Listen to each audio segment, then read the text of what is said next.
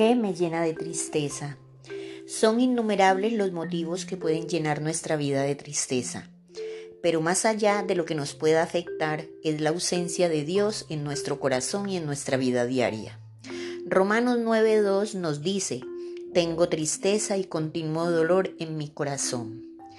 Pero ¿cuál es la causa principal del dolor y la tristeza? Que todos lo queremos resolver dentro de las capacidades humanas y excluimos al que es el dueño de absolutamente todo. Él es el único que puede penetrar hasta el fondo de nuestro corazón y de nuestra alma y restaurar todo aquello que nos está produciendo esta clase de sentimientos. Si tuviéramos a Dios presente en nuestro diario vivir, en la toma de decisiones, en los anhelos y deseos, erraríamos menos y no estaríamos tan frustrados y vacíos. Pero ¿qué nos puede llenar de tristeza? Creo que cada uno es el que debe responder a su alma este interrogante, pues lo que para mí puede causar tristeza, para otra persona no.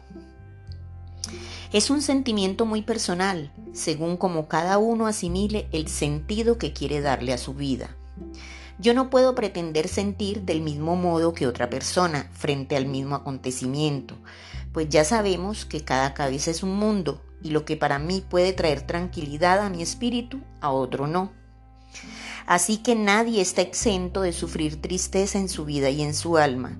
Solo debemos saber a quién acudir en esos momentos. Cuando vaciamos nuestro corazón a Dios con toda la humildad, encontraremos la respuesta que nuestro corazón necesita. Si nos relacionamos con Él, en realidad le damos la importancia y sentido que éste tiene. Vemos que el valor es la mejor realidad para el ser humano, con la independencia de cada persona. Debemos valorar adecuadamente las vivencias que tenemos para así poder obrar en aquello que da plenitud a toda persona. La ausencia de nubes en nuestro cielo no garantiza que siempre vamos a estar contentos y serenos.